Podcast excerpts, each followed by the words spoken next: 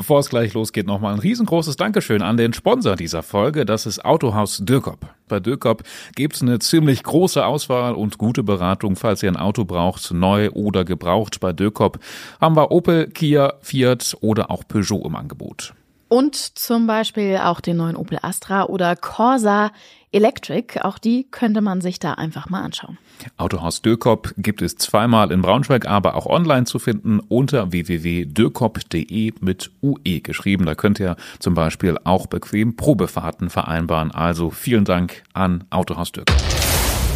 Hi und herzlich willkommen zu 5 nach 5, eurem Lieblingsnachrichtenpodcast der Braunschweiger Zeitung. Heute nur mit mir, ich bin Christina.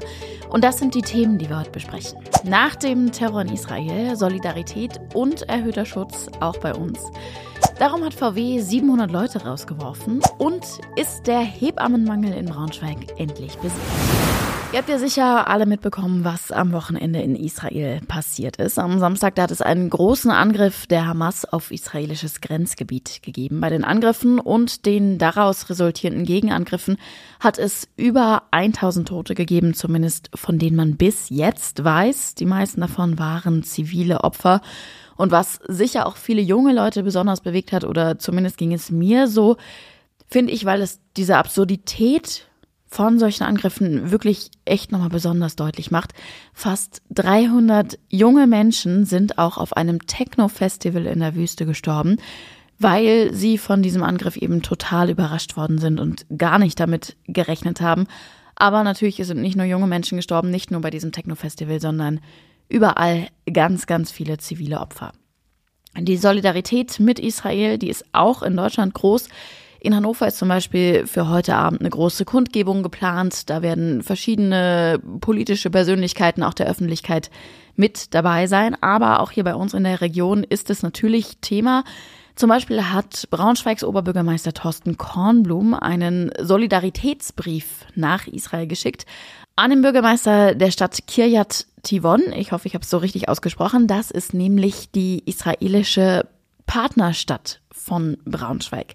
Darin schreibt er, dass man hofft, dass die Gewalt auf jeden Fall nicht weiter eskaliert und dass man total betroffen ist und fassungslos, dass sowas passiert. Und das geht natürlich nicht nur der Stadt Braunschweig so, sondern zum Beispiel auch die Stadt Wolfsburg hat sich ganz ähnlich zu Wort gemeldet. Auch von da heißt es, dass man tief betroffen ist und unverzüglich auch ein Ende der Gewalt fordert.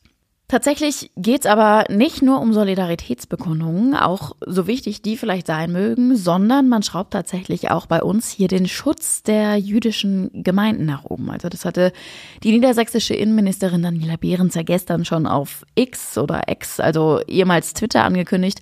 Und wir haben uns das von der Polizei auch nochmal bestätigen lassen. Also da heißt es, man erhöht zum Beispiel jetzt die Polizeistreifen, die an den Synagogen in Braunschweig und Wolfsburg vorbeifahren fahren. Also sonst sind die da so regulär einmal in der Stunde wahrscheinlich auf ihren Routen vorbei gewesen. Jetzt wird alle 30 Minuten kontrolliert. Das gilt zum Beispiel auch für das Jüdische Museum in Braunschweig und die jüdische Gemeinde in Wolfsburg. Die hat zum Beispiel vorsorglich sich selbst bei der Polizei gemeldet und hat für die kommenden beiden Wochen erstmal alle Veranstaltungen und Termine abgesagt. Der Polizei ist aber auch wichtig zu betonen, es gibt dafür keinen konkreten Anlass, sondern es ist eine, so nennt es die Polizei, abstrakte Bedrohungslage, die sich jetzt eben auf die Ereignisse in Israel bezieht.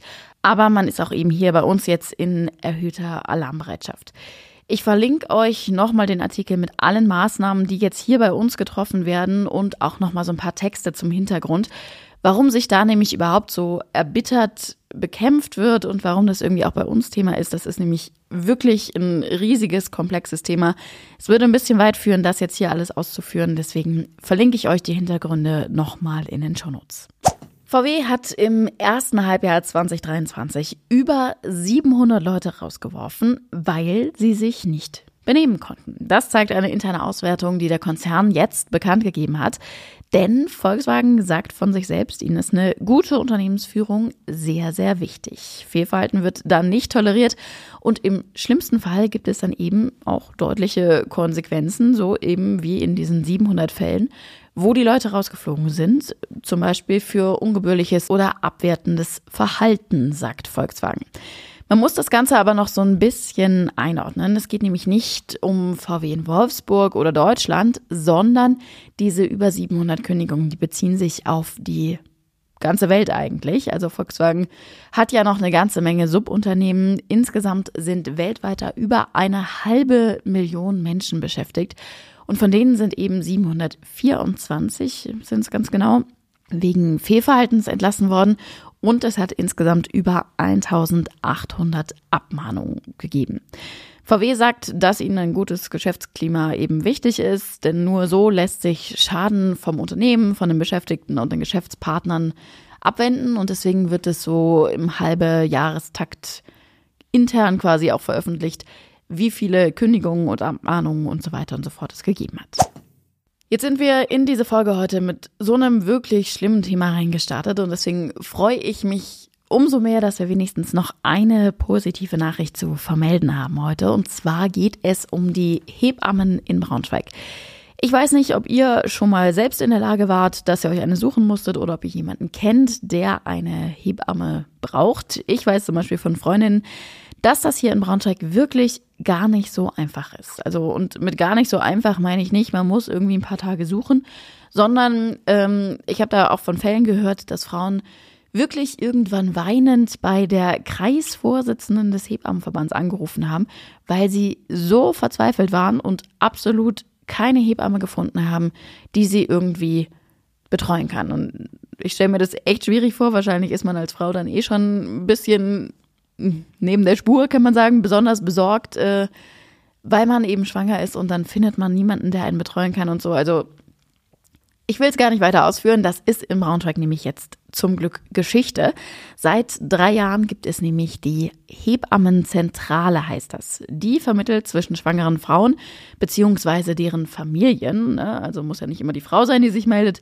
Ähm, und das ist eigentlich eine Win-Win-Situation für alle. Für die Hebammen, die ja oft auch freiberuflich arbeiten, entfällt da nämlich ganz, ganz viel Büroarbeit und die schwangeren Frauen, die haben dann nach nur wenigen Tagen eine Hebamme vermittelt, also im Prinzip deutlich weniger Stress für alle. Der Hebammenmangel ist explizit nicht vorbei, sagen die Verantwortlichen, aber die Kapazitäten werden einfach besser gebündelt. Das heißt, ähm, für alles andere ist mehr Zeit, man braucht nicht mehr so viel Büroarbeit und so weiter und so fort. Das war für drei Jahre lang ein Pilotprojekt eigentlich, weil das aber total der Erfolg ist und äh, eben alle total happy damit sind, hat die Stadt jetzt entschieden, dass das auf jeden Fall weiterlaufen soll und das auch von der Stadt bezahlt wird. Also da gibt's natürlich auch Personal, die dann die Fälle vermitteln, die müssen bezahlt werden. Aber das macht die Stadt jetzt.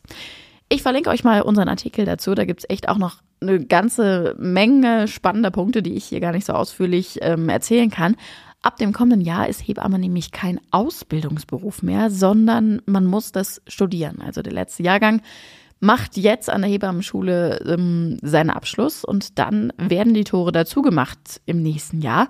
Studieren kann man das bei uns in der Region aber tatsächlich nicht. Man ist aber irgendwie trotzdem ganz entspannt, dass es weiterhin genug Hebammen in Braunschweig gibt. Ähm, steht alles im Artikel, wie das zustande kommt. Wie gesagt, verlinke ich euch in den Infos. Und das war heute sonst noch wichtig. Pendler brauchen in den Kommentaren noch starke Nerven. Vielleicht ist euch heute schon aufgefallen. Zwischen Braunschweig und Peine fahren die Züge der Westfalenbahn im Moment nicht. Das liegt an Weichen und an Gleisarbeiten, die da auf der Strecke notwendig sind. Es gibt zwar einen Schienenersatzverkehr mit Bussen, ihr müsst aber auf jeden Fall ein bisschen mehr Zeit einplanen, wahrscheinlich sogar ein bisschen mehr, mehr Zeit. Also ähm, 30 Minuten soll es länger dauern. Ob das so funktioniert, ne, sei mal dahingestellt. Ab Donnerstag soll aber alles wieder normal laufen. In Wolfsburg hat es am Wochenende eine Brandserie gegeben. Gleich drei Autos sind da in Flammen aufgegangen, zwei im Allerpark und eins in der Breslauer Straße. Der Schaden liegt insgesamt bei rund 60.000 Euro. Die Polizei ist sich auch sicher, dass zumindest zwischen diesen beiden Autos, die da im Allerpark geparkt waren, ein Zusammenhang besteht ob das dritte Auto nur zufällig gebrannt hat oder ob es da auch noch einen Zusammenhang gibt, das ermitteln die Beamten gerade. Also falls ihr am Wochenende unterwegs wart und was beobachtet habt, dann meldet euch doch gern bei der Polizei in Wolfsburg. Und die Polizei in Salzgitter, die musste gestern Abend noch zu einer Massenschlägerei in Liebenstedt ausrücken. Also es hatte offenbar eine Feier in einem Mehrfamilienhaus gegeben. Ja, keine Ahnung, was passiert ist, aber irgendwie ist die Lage dann eskaliert. Jedenfalls sind 20 bis 30 Personen aufeinander losgegangen und haben äh, sogar mit Dachlatten und Flaschen aufeinander eingeschlagen. Die Polizei musste das Ganze mit mehreren Einsatzteams beruhigen. Es hat Gott sei Dank aber nur leichte Verletzungen gegeben, allerdings natürlich auch dann im Nachgang die verschiedensten Anzeigen. Das war's für heute. Ich wünsche euch einen schönen Feierabend zum Start in die neue Woche und ihr wisst ja, wie ihr uns erreichen könnt. Ihr entweder ihr schreibt bei WhatsApp an die Nummer in den Show Notes oder ihr schreibt jederzeit eine E-Mail an 5 nach 5 at funkemedien.de. Wir sind immer offen für Kritik, Themen, Vorschläge, egal was ihr so auf dem Herzen habt. Bis morgen. Tschüssi.